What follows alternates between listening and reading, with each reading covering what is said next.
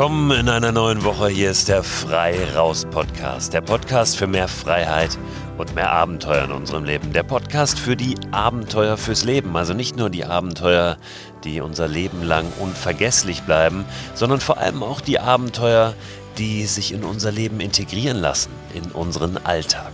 Mein Name ist Christoph Förster und ich spreche in der heutigen Folge mit Steffi Adam. Steffi Adam begleitet Menschen auf ihren inneren Abenteuern. Genau darauf wollen wir heute mal schauen. Was bedeutet das überhaupt? Wie gelingt es uns, ein bisschen näher an das heranzukommen, was uns eigentlich wirklich antreibt, was uns glücklich macht? Ja, und wie brechen wir auf, um ein Stückchen näher dorthin zu kommen? Wir betrachten den Begriff Abenteuer heute also aus einer etwas anderen Perspektive.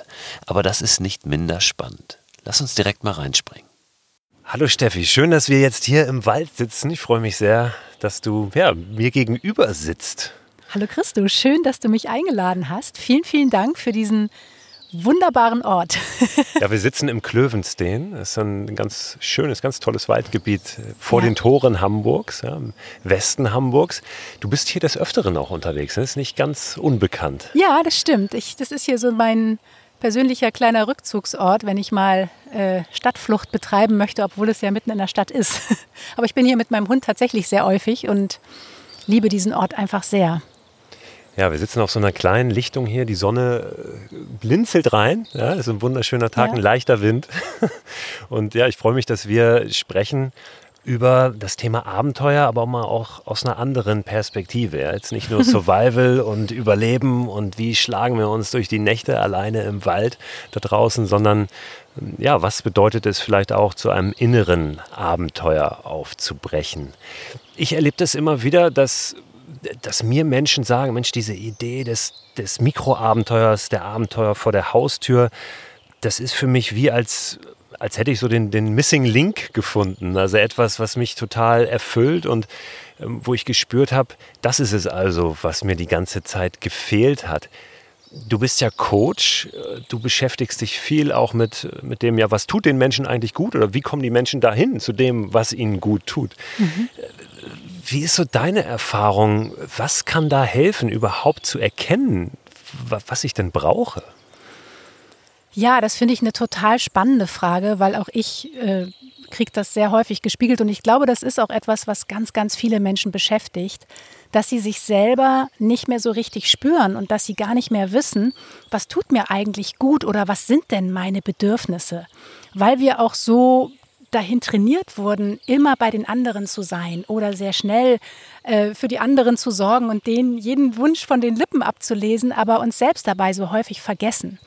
Und ähm, der Wald oder auch ähm, ja, die Natur im Allgemeinen kann unglaublich dazu beitragen, dass wir erstmal natürlich wieder durchatmen und Stress reduzieren. Das ist so das Erste, was wir merken. Es tut uns gut. Aber je länger wir uns natürlich auch im Wald aufhalten, desto mehr kommen wir wieder zu uns selber zurück. Und ich glaube, das ist auch so ein bisschen die, die Antwort auf die Frage, ist die äußeren Reize zu reduzieren um unsere eigene innere Herzensstimme widersprechen zu hören, weil meistens hören wir nur unseren Kopf sprechen. Der ist ja ganz schön laut da oben. Ich nenne das immer den, den lauten Nachbarn Herbert sozusagen, der da irgendwie ganz schön blödes Zeugs rumquatscht und auch zu allem was zu sagen hat, aber eigentlich uns ja auch nicht so richtig gut tut. Und eigentlich wollen wir ja nur die Ratschläge von jemandem annehmen, ähm, zu dem wir aufschauen oder den wir auch ernst nehmen. Und wenn wir uns dann mal so überlegen, was Herbert da oben immer so quatscht den ganzen Tag, dann sind das eigentlich eher nicht so diese aufbauenden Sätze, sondern es sind ja häufig so Sachen wie, ach, du bist nicht gut genug oder du schaffst das nicht oder andere können es besser. Wer will denn das, was du kannst? Und der bremst uns eigentlich sofort wieder aus, wenn wir gerade anfangen, groß zu träumen. Und ähm, ich finde aber das so wichtig, dass wir auch auf der einen Seite groß träumen und auf der anderen Seite unser Herz auch sprechen hören. Und unser Herz kommuniziert anders als unser Kopf, nämlich über unsere Gefühle. Und wenn wir uns selber nicht spüren, dann sind wir einfach nur im Kopf unterwegs. Und da hilft es total, stille Momente zu finden. Und ähm, ja, die findet man natürlich am einfachsten in der Natur. Wie schwierig ist es, sich auch frei zu machen von dem ständig äh, ja, sich nur darum zu sorgen, wie geht es den anderen. Das ist ja auch sowas, Ja. ne, was wir oft Ja. in uns drin haben. Wir denken, ah, wir müssen uns kümmern und dies, sei es Familie, sei es Freunde, Ja. seien es Eltern, Verwandte, immer dieses, ja, ähm, ich muss funktionieren, ich muss für die anderen da sein, aber dann ja doch sich vielleicht auch da selbst ein bisschen zu vergessen. Ne? Ja, absolut. Und ich finde das total wichtig. Es geht hier auch gar nicht ums ähm, egoistisch werden. Also das ist auch etwas, was ganz viele Leute glauben, dass wenn sie anfangen, sich um sich selber zu kümmern, dass sie ja dann irgendwie total egoistisch werden und keiner mag sie mehr. Aber ich finde, das ist so das innere Fundament, wenn wir selber nicht wissen, wer wir sind und was uns gut tun, tut. Und wenn wir selber nicht dafür sorgen, uns das zu geben, was uns gut tut, sodass wir in unserer Kraft sind, also unser Auto immer wieder auftanken, dann können wir auch nicht die Langstrecke durchhalten. Dann bleibt das Auto irgendwann stehen. Und das ist ganz wichtig zu verstehen, dass das lebensnotwendig ist, auch für die anderen, weil ich habe doch auch viel mehr von einem Treffen, wenn ich präsent bin und wenn ich sozusagen auch wirkliches Interesse an demjenigen habe und aktiv zuhöre oder wirklich auch dem in die Augen gucke und merke, hey, der Mensch interessiert mich. Das tut er aber nur dann, wenn ich nicht drumherum eigentlich total gestresst bin und noch meine äh, To-Do-Liste im Kopf habe mit den 30 Punkten, die für die anderen noch abgearbeitet werden müssen. Und ja, also insofern, ich glaube, das ist wichtig, da auch auch da immer mehr zu sich selber zurückzukommen. Es gibt so ein schönes Prinzip, was ich des Öfteren auch mal zitiere in Vorträgen und so. Wenn, wenn Rettungskräfte ausrücken und unterwegs sind, wie zum Beispiel Feuerwehr, Ja. dann ist das oberste Prinzip ja, dass du selbst erstmal unversehrt bleibst, Ja. wenn du da reingehst irgendwo. Denn sonst kannst du ja keinem anderen helfen. Genau, genau. Ja, das ist, ich, ich habe auch manchmal so ein bisschen drastisches Beispiel vielleicht, aber wenn man sich vorstellt, dass da irgendwie so, ein, so ein, im Flugzeug die Sauerstoffmasken von oben runterfallen und da sitzt eine Mutter mit ihrem Kind, wem gibt man zuerst die Sauerstoffmaske? Die meisten würden dem Kind zuerst die Maske geben. Dabei ist es wichtig, dass man sich selbst die Maske zuerst gibt, damit man dann fürs Kind da sein kann. Und das klingt jetzt vielleicht so ein bisschen drastisch, aber ich glaube, das ist so vom Bild oder auch dein Bild mit dem Feuerwehrmann. Das ist ganz wichtig, dass wir uns selber anfangen, auf die erste Stufe zu stellen oder oberste Priorität einzuräumen, um dann voller Kraft auch präsent für die anderen da sein zu können. Ich habe ein unglaublich äh, interessantes, auch kontroverses Gespräch mal geführt mit Reinhold Messner. Oh, spannend. Und äh, Reinhold Messner, da ging es nämlich auch um dieses Thema, hat gesagt, im Grundsatz ist der Mensch erstmal egoistisch. So, es geht um sein eigenes Überleben. Was aber nicht bedeutet, ähm, und ich habe in einem meiner Bücher dann mal diesen Satz formuliert, mehr ich bedeutet nicht weniger wir.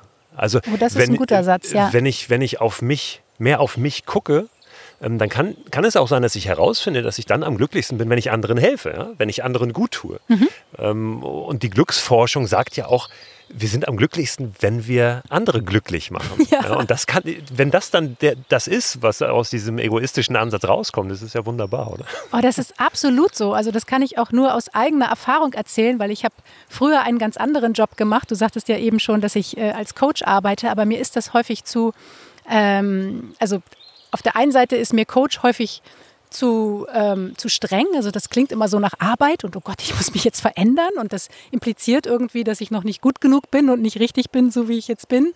Ich selber nenne mich immer sehr gerne Soul Buddy, weil im Prinzip bin ich eigentlich so die liebe Freundin, die die Menschen an die Hand nimmt und die ähm, ja, sie auch ermutigt, zuzuhören, ihrem Herzen zuzuhören und auch äh, sich selber zu vertrauen und auch ähm, zuzulassen, dass vielleicht mal doofe Gedanken hochkommen. Und deswegen finde ich es auch so schön, wenn man ähm, in die Natur geht und dann sozusagen dort auch seinen Gedanken zuhört. Weil davor haben auch ganz viele Menschen Angst und die suchen dann im Prinzip die große Freiheit häufig im Abenteuer draußen. Und ich selber bin auch ein riesengroßer Fan von Abenteuer, ob Mikro oder Makro. Aber wenn man selber seinen Keller nicht aufräumt, man nimmt sich ja überall mit hin, dann kann man am schönsten Ort der Welt sitzen und ist trotzdem nicht zufrieden und kann die Schönheit gar nicht erkennen, weil der Kopf so laut ist. Und insofern ist das einfach der erste Schritt oder der auch damit einhergeht, da ähm, ja immer wieder seinen inneren Keller zu öffnen oder die Kellertür mal zu öffnen und zu gucken, was habe ich denn da eigentlich noch für Kisten in meinem inneren Keller und sich zu trauen und den Mut zu haben, da mal hinzugucken. Und das kann ja auch schon ein inneres Abenteuer sein. Total. Ich glaube, da gehört ja auch dann ganz viel dazu. Letztlich ist es, kann man sicher analog betrachten. Also was gehört zu einem Abenteuer? Eine Ungewissheit zu akzeptieren, gar nicht wissen, mhm. was passiert. Bin ich überhaupt schon bereit dafür? Und ähm, aber natürlich auch neue, neue Wege zu gehen. Also Mut zu haben, auch ja. hinter die Angst zu gucken. Ja, ja ähm, absolut. Und, und auch dann akzeptieren, dass es möglicherweise gar nicht so ein Spaziergang wird, wie ich mir es vorgestellt ja, habe. Ja, und auf der anderen Seite, das ist auch das, was ich eben meinte, äh, mir ist das häufig zu streng mit dem Coach, es darf auch Freude machen, es darf Spaß machen, sich selber wieder zu entdecken. Das finde ich so wichtig, weil das ist wunderschön, wenn wir anfangen, diese ganzen Anteile an uns selber wieder zu entdecken und auch zu integrieren, sodass wir keine Rollen mehr spielen müssen, sodass wir keine Masken mehr aufhaben, sodass wir im Beruf genau dieselbe Person sind wie privat und uns nicht verstellen müssen, weil das ist auch total anstrengend und das zieht auch unglaublich viel Energie. Und ich habe früher als Interieurstylistin gearbeitet und hatte einen Job, der sehr im Außen ver verhaftet war sozusagen. Und irgendwann habe ich gemerkt, ich bin irgendwie, ich spiele eine Rolle. Ich, ich habe die Erfüllung nicht mehr. Ich muss irgendwie mein Leben verändern. Und natürlich kommst du dann an einen Punkt, wo es ganz tiefe Fragen sind, die sich da auftun oder wo du auch vielleicht an tiefe Themen ran darfst, die vielleicht auch nicht so schön sind im ersten Moment zu bearbeiten. Aber mir hat das unglaublich viel innere Freiheit beschert mir diese ganzen Themen einmal anzugucken, diese ganzen Steine, die meinen inneren Fluss blockiert haben, einmal hochzuheben, einmal zu gucken, ah, okay, ja gut, das jetzt hier mein Vaterthema ist vielleicht ein bisschen schmerzhaft, aber da gehe ich jetzt rein. Also genau da gehe ich jetzt rein, weil hinter der Angst oder hinter diesem Schmerz sitzt ja ganz viel Freude und häufig schließen wir diese ganzen Gefühle in unseren inneren Keller ein und glauben, die sind da ganz gut aufgehoben.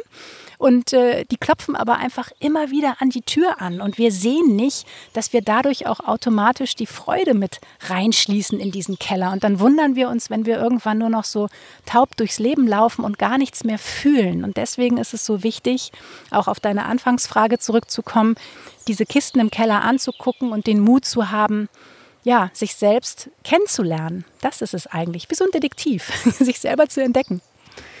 Gibt es da einfache Übungen, um da so äh, einzusteigen? Also wie, wie funktioniert das dann ganz praktisch? Mal angenommen, äh, ich sitze da irgendwo im Wald und möchte mich jetzt mit mir selbst beschäftigen, habe meine Reize ausgeblendet, ähm, will auch gar nicht jetzt noch von A nach B heute toben, so und so viele Kilometer abreißen und ähm, ja, möchte jetzt gerne mal anfangen. Und dann ist ja oft so die Frage, aber wie finde ich das denn heraus? Wie, wie gibt ja. es ganz praktische Übungen da? Ja, da gibt es natürlich eine Menge praktische Übungen und ich finde es aber ganz wichtig, dass wir uns auch hier vielleicht so ein bisschen von dem Druck befreien, jetzt wieder irgendwie so bestimmte Schritte machen zu müssen. Ich bin kein Freund von, von Dog Dogmaten, Dog Dog, nicht Dogmaten. Dogmen heißt es, Dogmaten, das war was anderes.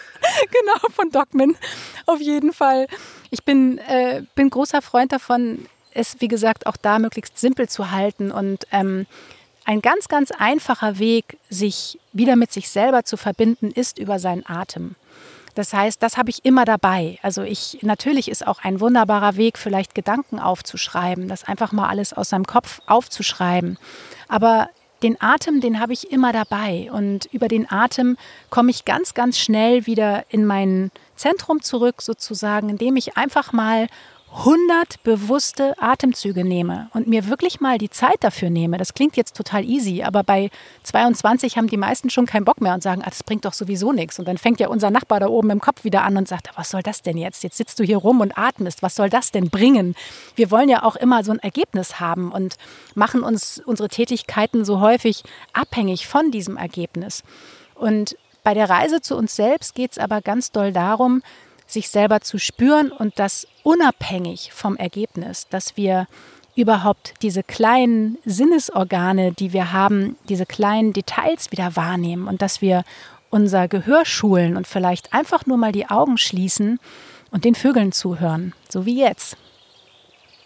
Ich habe ganz gute Erfahrungen auch damit gemacht, äh, wenn, wenn ich Leute gebeten habe oder ob das auch habe das für mich auch äh, mal so durchgespielt, was waren eigentlich die besten Situationen, die besten Momente, die ich so in meinem Leben erlebt habe?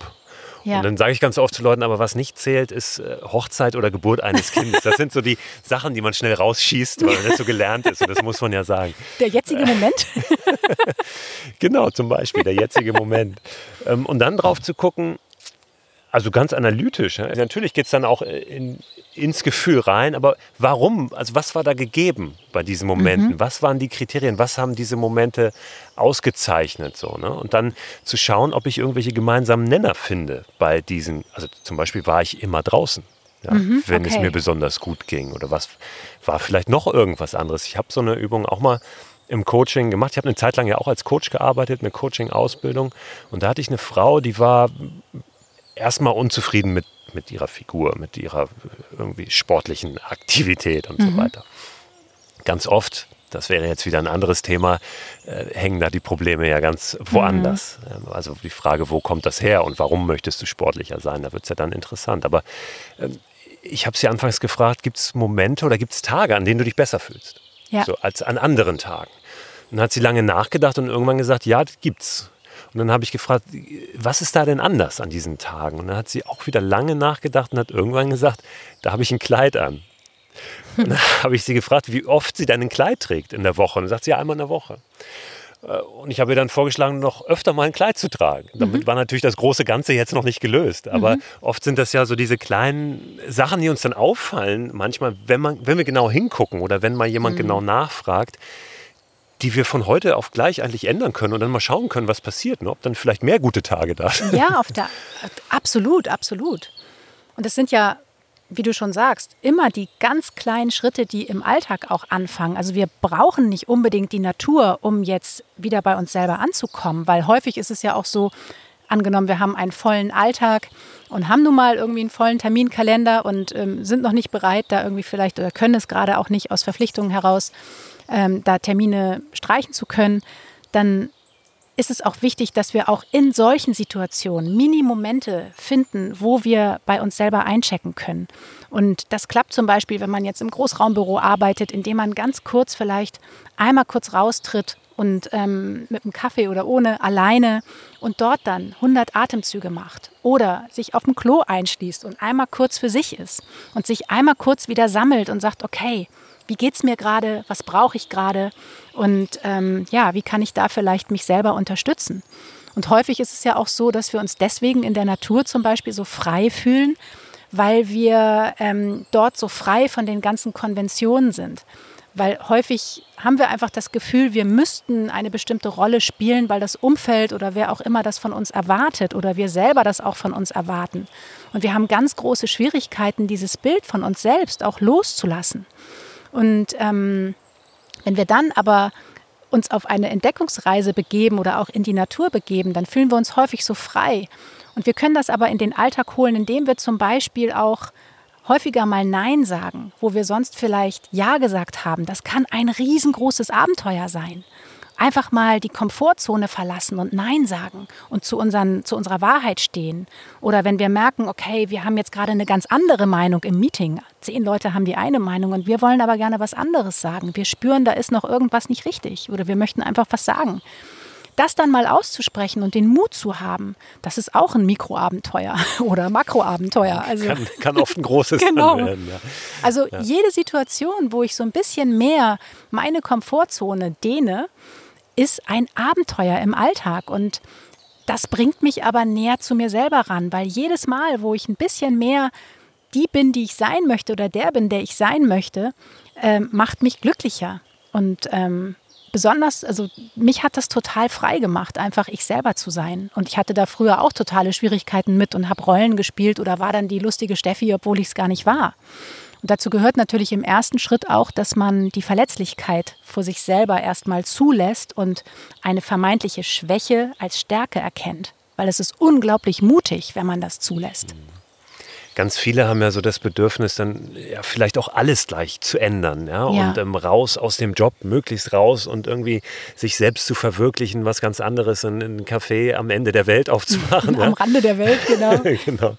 Ähm, braucht es das dann vielleicht gar nicht, wenn wir erstmal solche kleinen Schritte gehen und spüren, ähm, es lässt sich vielleicht auch ganz anders, ähm, ja, mehr Freiheit leben, auch vielleicht dann am Ende in dem Beruf, den wir haben, den auch anders verstehen und selbst anders verstehen und anders da herangehen? Absolut. Also wenn ich ähm, anfange, mich selber besser kennenzulernen, dann werde ich irgendwann auch dahin kommen, dass ich immer besser spüre, was brauche ich. Das heißt, ich lerne meine Bedürfnisse besser kennen. Und wenn ich meine Bedürfnisse kenne, dann kann ich auch hier im Alltag oder in einem tristen Alltag dafür sorgen, dass ich zum Beispiel ein bisschen mehr Abenteuer in meinen Alltag bringe, ähm, indem ich Dinge tue, äh, die ich vielleicht normalerweise nicht tun würde oder einfach mal in einen Stadtteil fahre als Ausflug oder wie auch immer dort mal eine Nacht übernachte, wo ich sonst nie bin und mich dafür öffne und meinen Geist aufmache. Also das ähm, auf jeden Fall. Ist ja immer auch eine Gratwanderung, sicher. Gibt es so ähm, Marker für dich, wo du merkst, nee, ich glaube, du solltest wirklich mal schauen, äh, dass du dich auch beruflich umorientierst? Naja, also wenn ich, ähm, klar, die Arbeit fängt natürlich immer erstmal bei uns selbst an und ich bin auch ein großer Freund, erstmal zu gucken, okay, was nervt mich denn wirklich im Job? Also ist es jetzt, ähm, häufig ist es dann der Chef oder die Kollegen oder wie auch immer, dann mal zu gucken, okay, was, was spiegelt mir denn der Chef? Weil im Prinzip sind ja andere Menschen auch immer eine Reflexion von uns selber. Und was habe ich damit vielleicht zu tun? Also grenze ich mich vielleicht nicht, äh, nicht so ab, wie ich es gerne möchte. Und dadurch ähm, rutsche ich in eine komische Rolle beim Chef. Oder ähm, ja, also das sind erstmal so äußere Faktoren, die ich natürlich einmal gucken kann, was hat das mit mir zu tun, wo bin ich nicht ich selber und dann gibt es natürlich die inneren Faktoren, dass ähm, gerade Menschen, die vielleicht auch ähm, sensibel sind, da ein starkes Bedürfnis haben, ich glaube, das ist für jeden aber wichtig, einen Job zu machen, der sie mit Sinn erfüllt.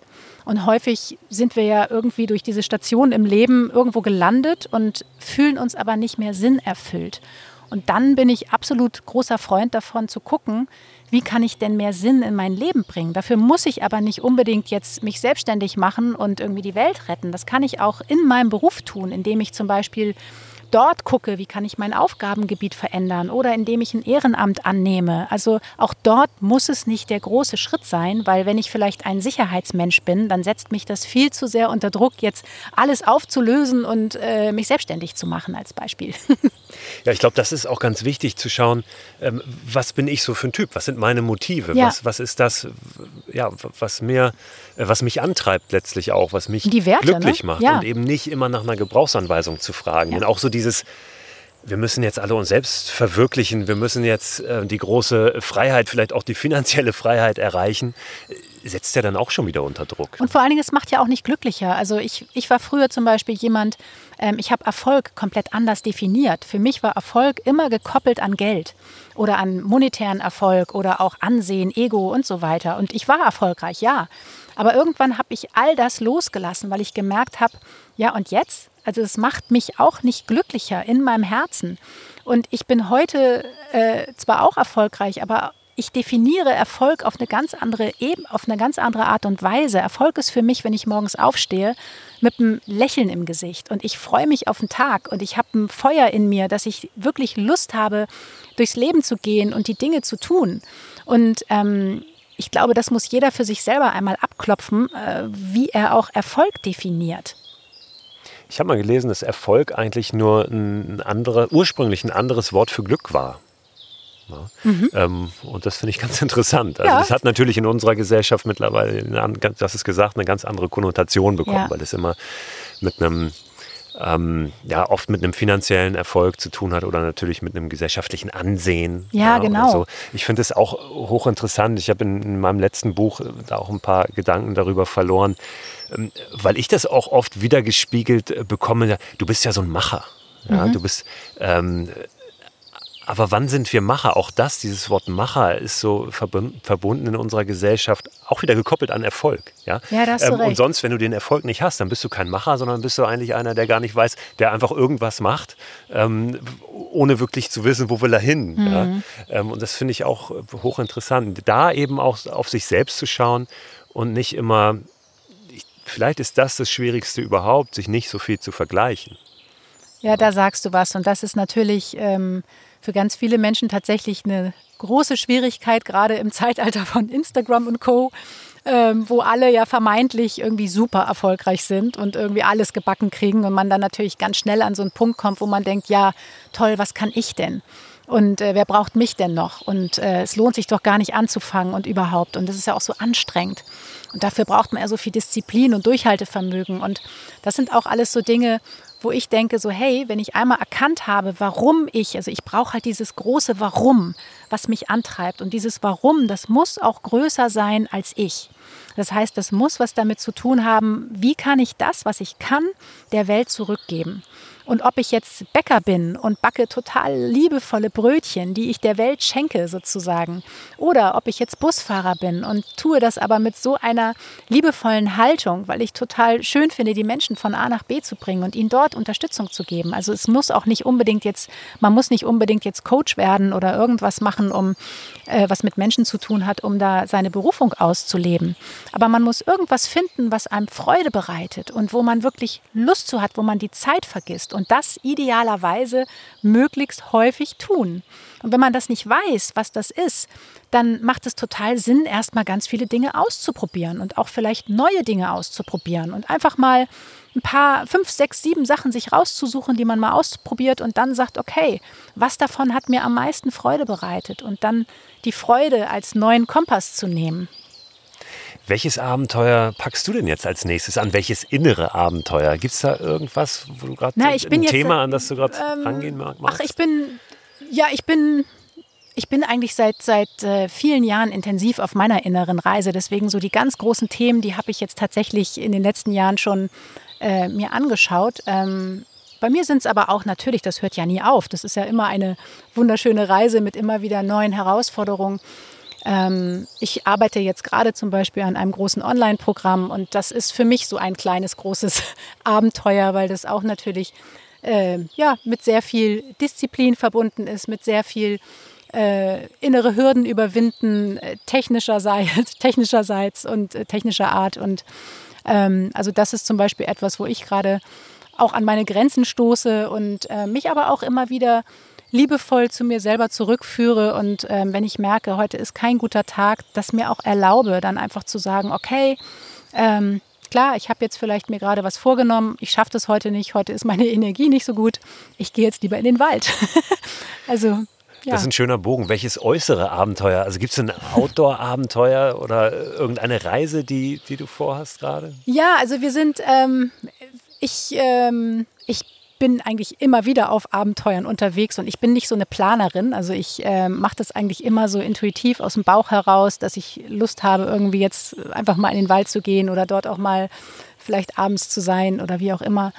Äh, mein Mann und ich, wir überlegen tatsächlich gerade, ob wir ähm, einfach mal so ein bisschen äh, out of the box denken und über ein paar andere Lebenskonzepte nachdenken. Und das ist gerade so ein großes Abenteuer, diese Gedanken auch einfach mal zuzulassen und sich frei zu machen von dem, wie man vielleicht selber auch leben möchte. So und sich frei zu machen von dem, äh, es muss das ein Familienhaus sein oder um erfolgreich zu sein, wie auch immer. Für mich muss es das eben nicht. Und ähm, ich bin Minimalistin schon sehr lange und ähm, für mich, ich brauche nicht mehr viele Dinge. Das haben auch viele Reisen, ja, viele Reisen haben dazu geführt. Und insofern sind das gerade so Gedanken, die ein großes Abenteuer sind, die dann auch in naher Zukunft sich sozusagen äh, im äußeren Abenteuer manifestieren werden. wie das auch immer aussieht.